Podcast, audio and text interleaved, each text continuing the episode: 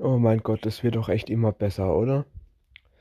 Jetzt musste ich mir heute Morgen schon das Gesicht von dieser Nervtroller reinziehen, ey. Diese, äh, habe ich mal erzählt in einem anderen Podcast, ne?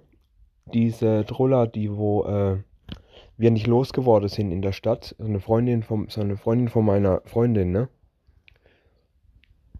Wo wir, das ist die, wo ich da erzählt habe, wo wir dann dauernd äh, wo wir, wo wir dann im Müller und so und wo wir dann danach irgendwie versucht haben loszuwerden und plötzlich immer wieder vor uns stand. Dieser Nervtroller. Äh, die scheint wohl jetzt tatsächlich bei mir im Ort zu wohnen, soweit ich das rausgekriegt habe und fährt wohl jetzt anscheinend jeden Tag mit dem Zug. Ah, ja, es gibt's ja nicht. Man wird echt solche Leute nie los.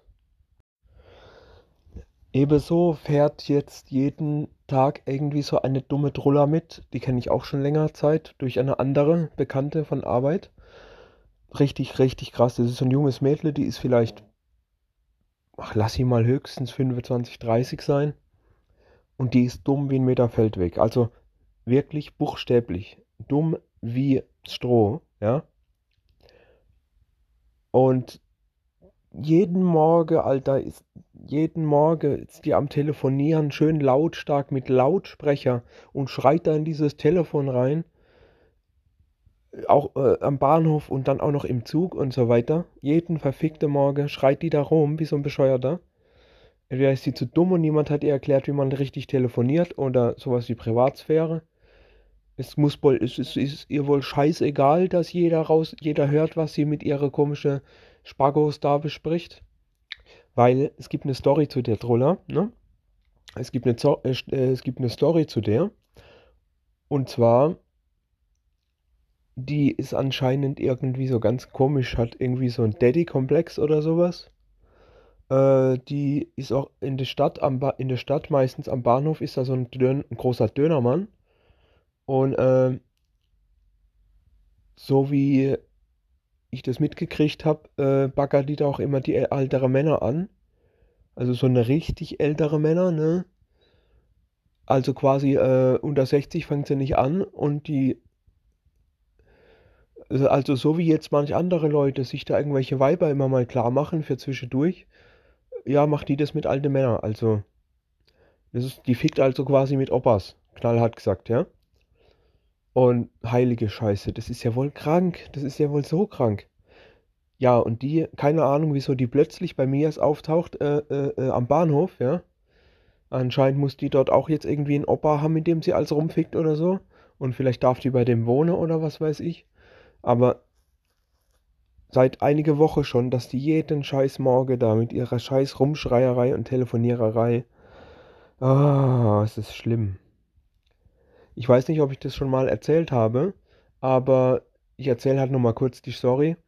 Einmal ist die abends mit mir heim, also mit mir wieder heimgefahren quasi, im Zug. Und äh, da hat die auch wieder mal telefonieren wollen mit einem ihrer Fickopas. Und der hat es drei, vier Mal versucht und schön mit Lautsprecher, dass es alle hören. Natürlich, diese Nummer ist nicht erreichbar, bla bla bla. Wahrscheinlich hat er sie weggedrückt, weil er keinen Bock auf sie hatte. Oder, ist, oder der Opa ist tot oder was weiß ich, keine Ahnung. So alt, was die als damit in die Kiste nimmt, das ist schon kurz vorm Sarg, ne? Und äh, auf jeden Fall, da ist die mal richtig hart abgegangen, ne? Mitte im Zug, Alter, voll durch den Zug. So von wegen hier, äh, wir haben ihn immer lieb, geh unter rein, mit mir reden.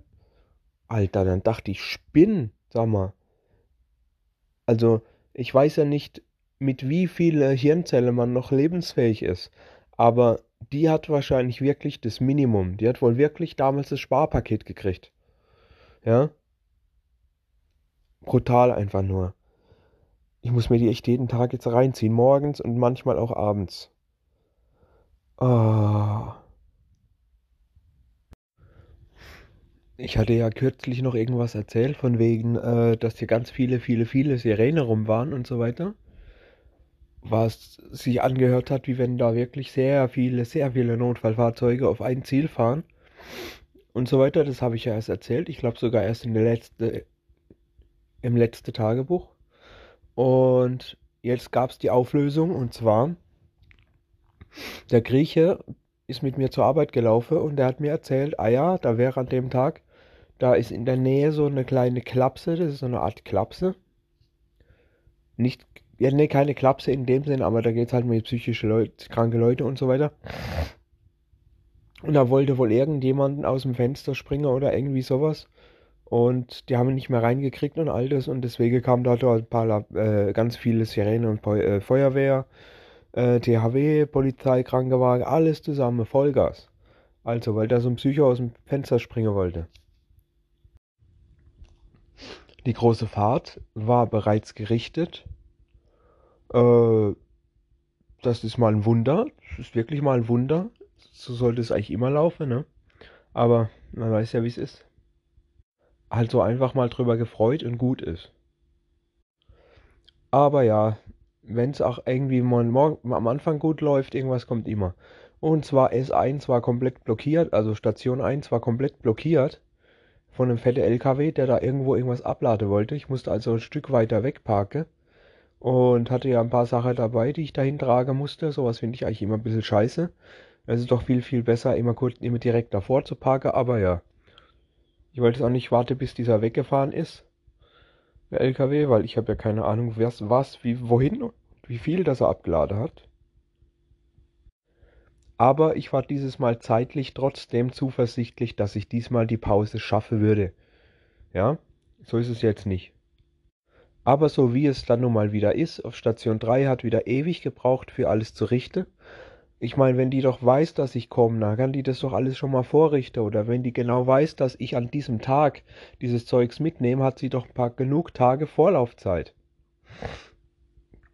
Also ich weiß ja nicht, warum die das immer erst machen, wenn ich da bin.